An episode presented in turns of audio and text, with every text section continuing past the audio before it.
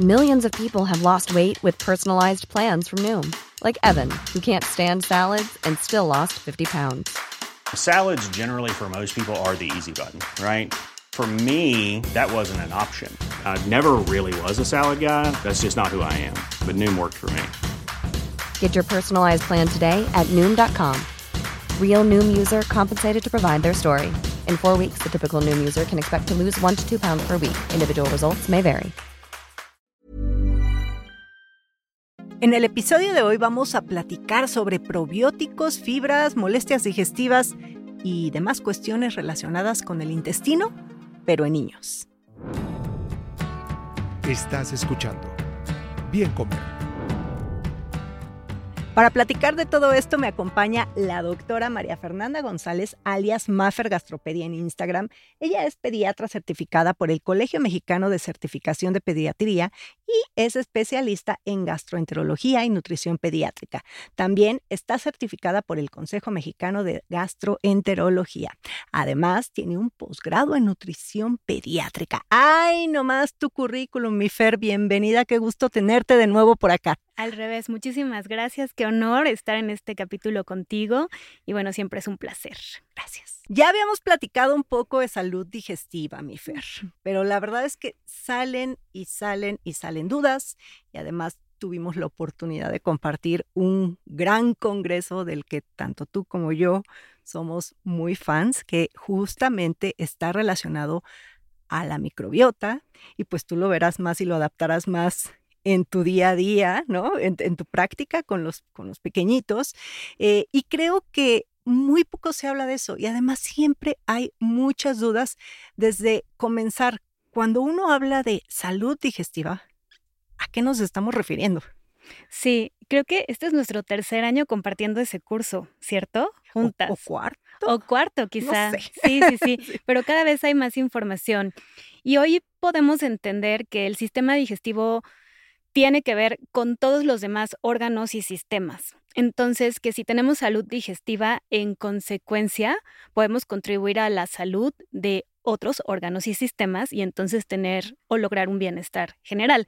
Pero a su vez, este sistema digestivo depende de muchas cuestiones en nuestra rutina y en nuestro ambiente. Entonces, básicamente, quisiera empezar diciendo que necesitamos un equilibrio en el ecosistema intestinal y nuestro ecosistema intestinal está compuesto por virus, por parásitos, por hongos, por bacterias y que se necesita un equilibrio entre todas ellas. Estas bacterias van a contribuir a la integridad, a la arquitectura, a tener una arquitectura íntegra de nuestro sistema digestivo.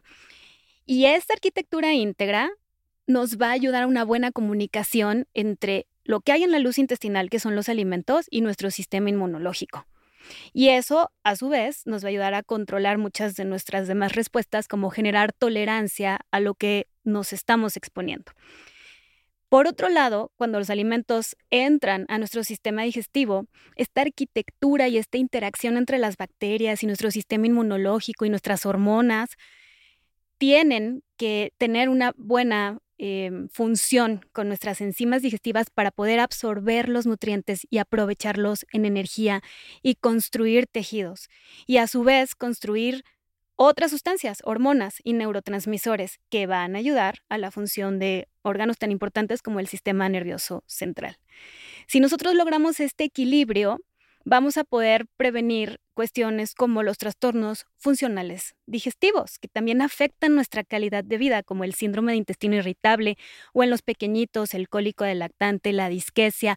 Si bien muchas de estas cuestiones las hemos asociado a inmadurez, cada vez entendemos más que tiene que ver el ecosistema intestinal que portamos y que vamos construyendo en los niños, lo que nos hace sentirnos bien o tener algunos de estos trastornos. Entonces, ¿Qué es disquesia? Dile, Sala. Ok, la disquesia es un trastorno funcional digestivo que predomina en, en, los bebés, en los lactantes menores, específicamente en los bebés menores de cuatro meses. Y es una incomodidad que hay que precede a la evacuación y que una vez que el bebé evacúa, se quita esta incomodidad. Y esta incomodidad se puede manifestar como llanto, como irritabilidad, se puede manifestar como, como dolor, lo podemos interpretar como dolor abdominal, pero básicamente lo que vamos a ver es a un bebé molesto antes de tener esta evacuación. Y una vez que le evacúan, se quita.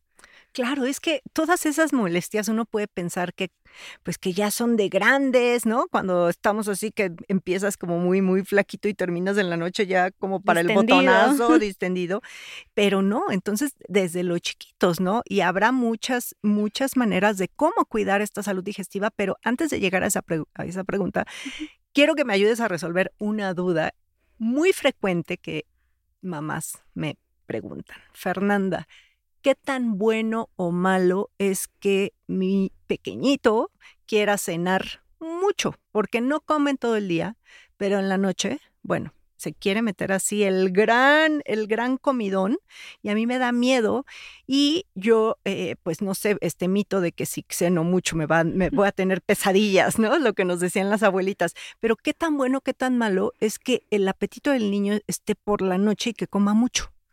Sí, yo, yo creo que hace unos años hubiéramos descartado esta posibilidad y hubiéramos dicho, no, no hay ningún problema, pero hoy entendemos un poco más de que a lo largo del día nuestra microbiota intestinal, que es este ecosistema del cual portamos, se comporta diferente a lo largo del día.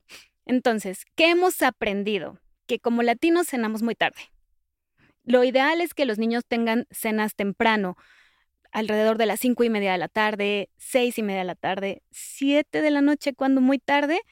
Ellos tienen que estar dormidos antes de, las nueve de, las 9 de la noche. Sería lo ideal porque es cuando aprovechan mejor su hormona de crecimiento y porque también tenemos que cuidar estas horas de reparación celular. ¿Qué pasa con los niños que de pronto amanecen sin apetito, a la hora de la comida comen poco y en la cena pareciera que nos cobran todas estas calorías. No es lo normal, no es lo esperado. Por ejemplo, habría que indagar más qué está pasando en su rutina. Un padecimiento clínico muy común es que el síndrome de respiración bucal, que son estos niños que respiran por la boca, que tienen problemas para tener una buena calidad del sueño, amanecen cansados mm. y amanecen durante el sueño. Duermen con la boca abierta y tienen algo que se llama aerofagia que literal es tragar aire. ¿Sí? Entra más aire al sistema digestivo del que debería de entrar. Y entonces los niños amanecen con sensación de plenitud, es decir, se sienten llenos, pero es por un efecto más mecánico y por un efecto de cansancio que tiene por este problema clínico durante el sueño.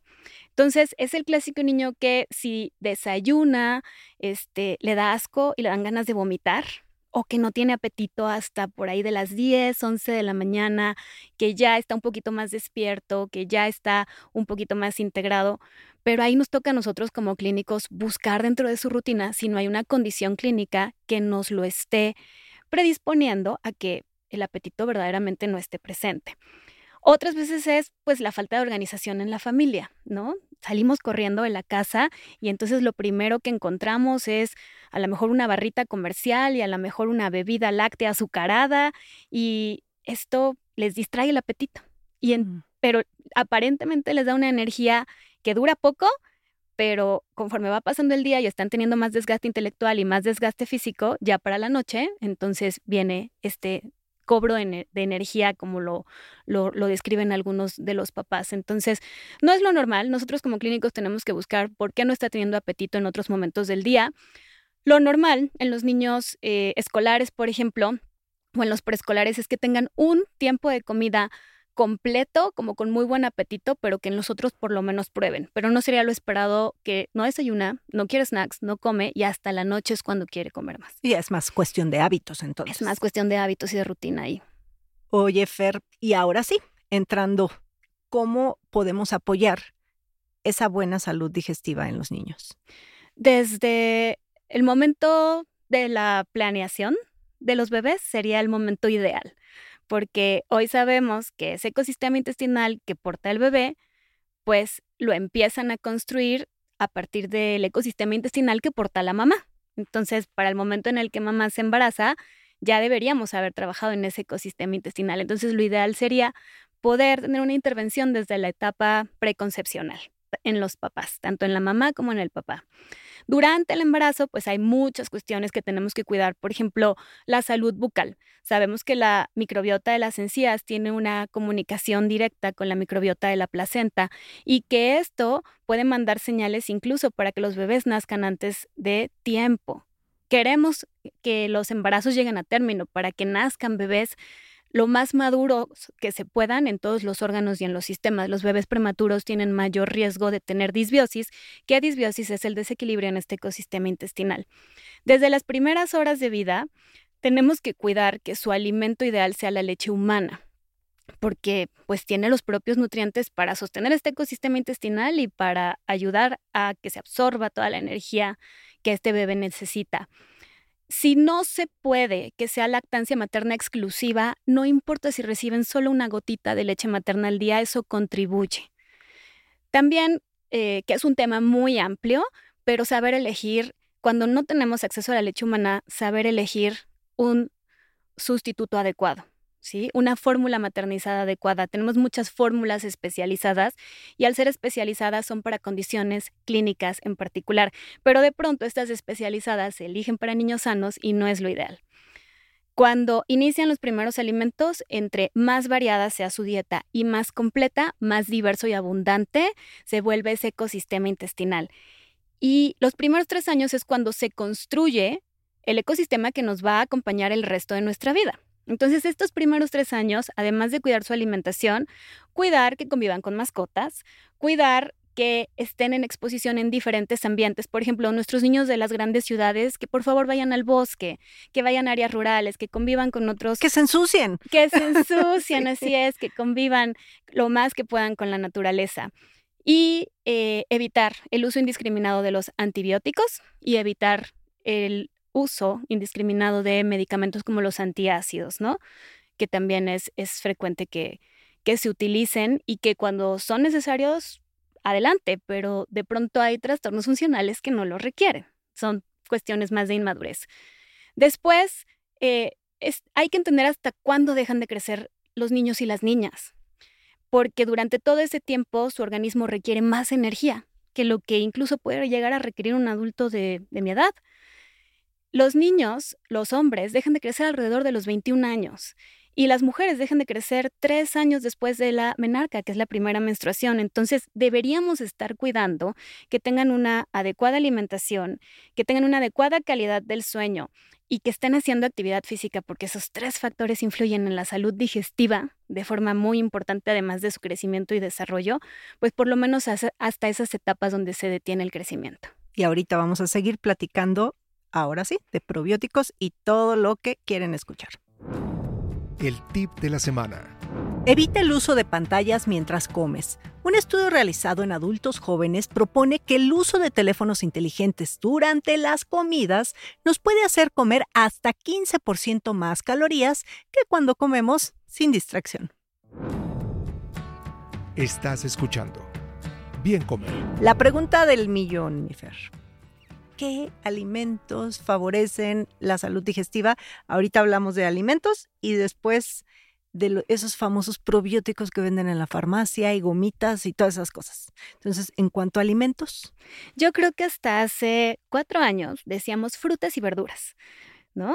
Y cereales integrales y leguminosas. Y hoy sabemos que hasta el tipo de proteína que elegimos va a tener un impacto sobre estos microorganismos que nos habitan.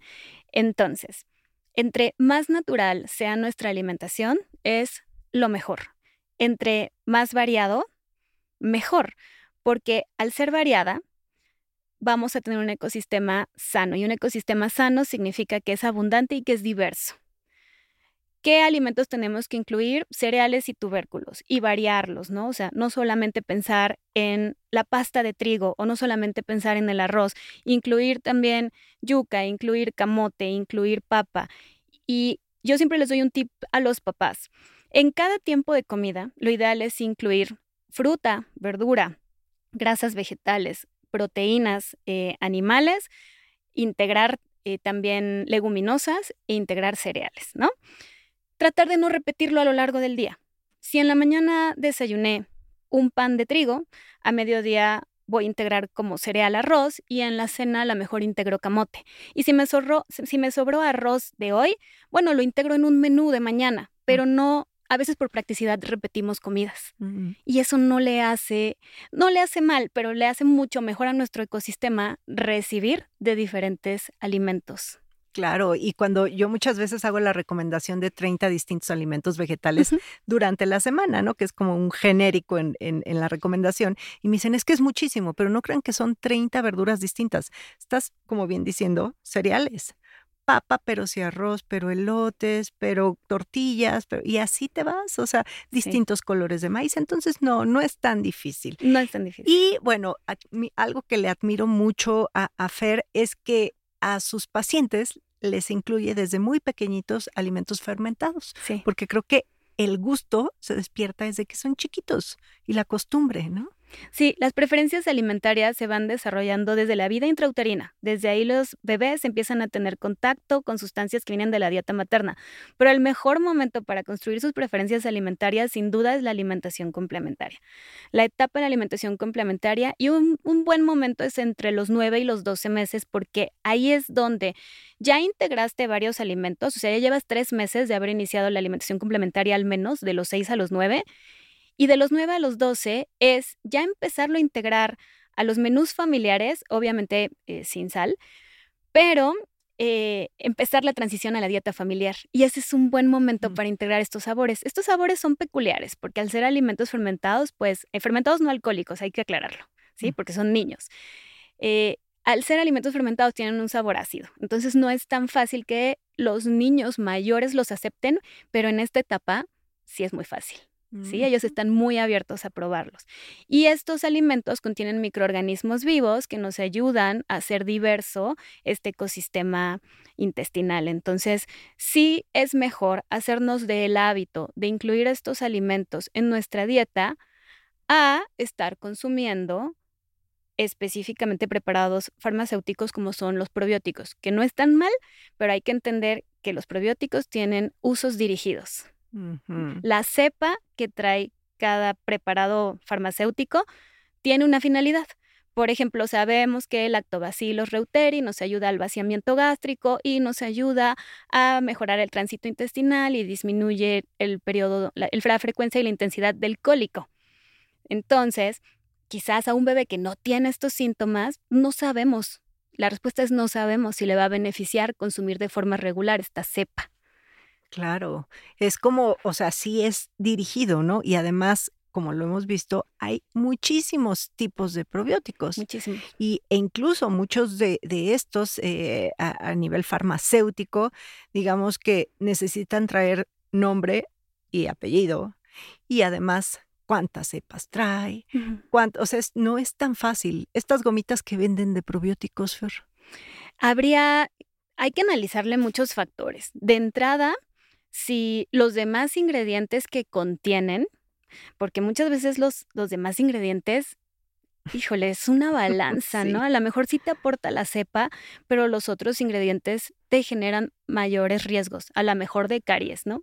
De picos de glucosa, de mala absorción de otros nutrientes. Entonces, habría que buscar Revisar.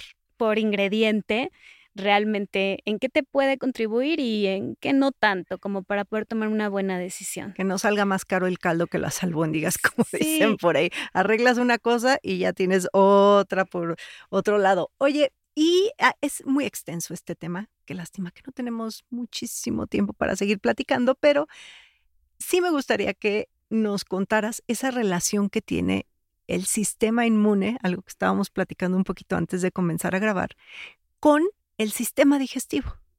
Sí, nosotros vamos entrenando a nuestro sistema inmunológico, significa que lo vamos haciendo tolerante a nuestro ambiente a partir de la interacción y de la exposición.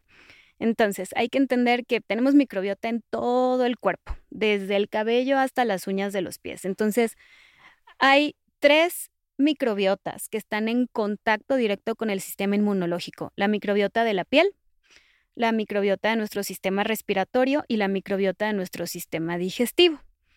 Entonces, cuando nosotros nos empezamos a exponer a partículas del medio ambiente, las bacterias se encargan, por ejemplo, si hablamos de alimentos, bueno, pues las bacterias se encargan de empezar a reconocer estos alimentos, incluso nos ayudan a digerir algunos de estos alimentos, pero básicamente lo convierten en partículas que son muy fáciles de presentar a nuestras células inmunológicas para que tomen un pedacito y entonces pase a donde está todo ese ejército detrás de nuestro músculo, nuestro torrente sanguíneo, nuestro sistema linfático, y entonces empiece a generarse un reconocimiento y una memoria inmunológica.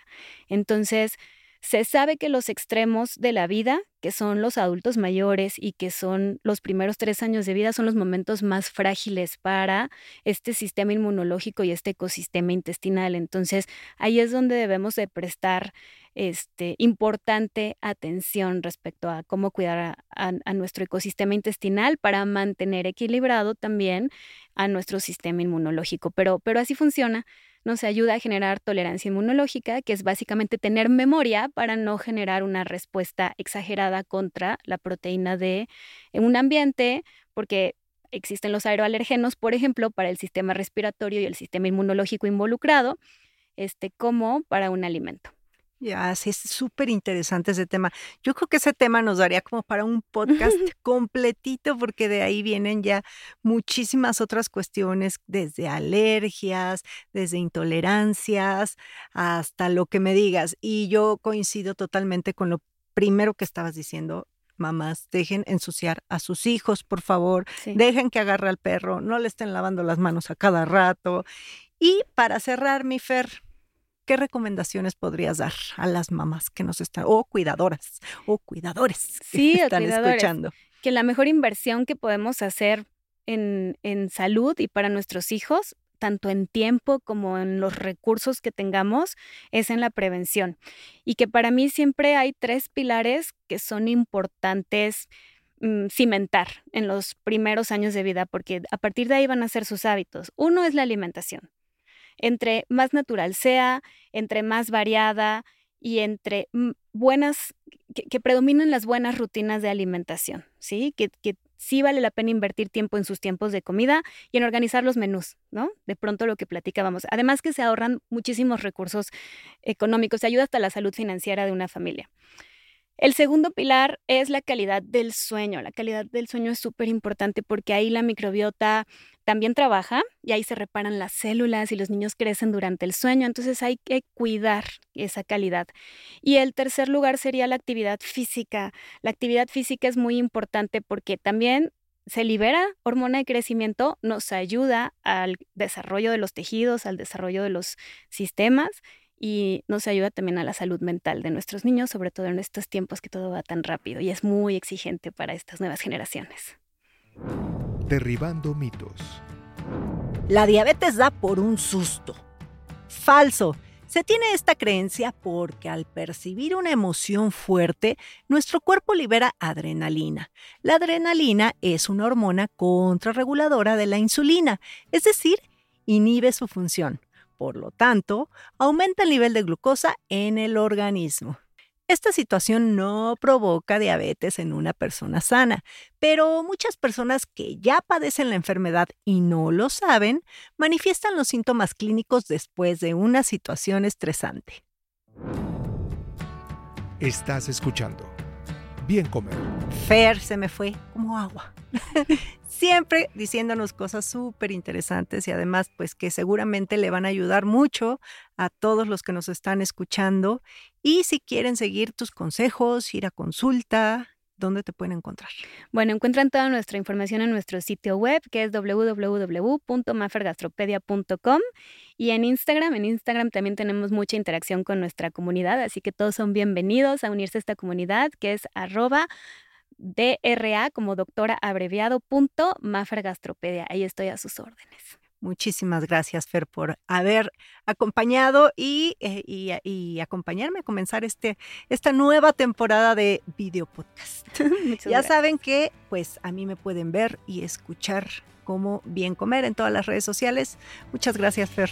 Gracias a ti, Fer.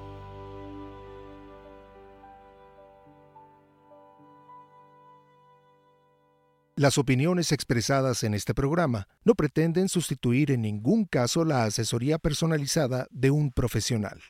Tanto la conductora como Exile Content quedan exentos de responsabilidad por la manera en que se utilice la información aquí proporcionada.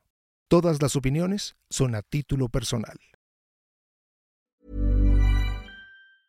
Hey, it's Paige DeSorbo from Giggly Squad. High quality fashion without the price tag. Say hello to Quince. I'm snagging high-end essentials like cozy cashmere sweaters, sleek leather jackets, fine jewelry, and so much more. With Quince being 50 to 80% less than similar brands.